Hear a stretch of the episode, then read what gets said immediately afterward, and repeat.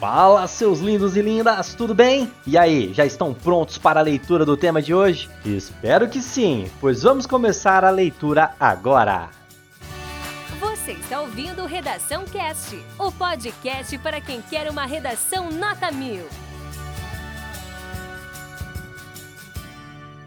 Proposta de redação. A partir da leitura dos textos motivadores seguintes e com base nos conhecimentos construídos ao longo de sua formação, redija texto dissertativo argumentativo em norma padrão da língua portuguesa sobre o tema. Desafios no combate à alienação parental no Brasil. Apresente proposta de intervenção que respeite os direitos humanos. Selecione, organize e relacione de forma coerente e coesa argumentos e fatos para a defesa de seu ponto de vista. Texto 1. A da alienação parental caracteriza-se como toda interferência na formação psicológica da criança ou do adolescente promovida ou induzida por um dos pais, pelos avós ou por qualquer adulto que tenha a criança ou o adolescente sob a sua autoridade, guarda ou vigilância. O objetivo da conduta, na maior parte dos casos, é prejudicar o vínculo da criança ou do adolescente com o genitor. A alienação parental fere, portanto, o direito fundamental da criança à convivência familiar saudável, sendo ainda um descumprimento dos deveres relacionados à autoridade dos pais ou decorrentes de tutela ou guarda. Texto 2. Lei número 12318 de 2010, artigo 2 Considera-se ato de alienação parental a interferência na formação psicológica da criança ou do adolescente, promovida ou induzida por um dos genitores, pelos avós ou pelos que tenham a criança ou adolescente sob sua autoridade, guarda ou vigilância,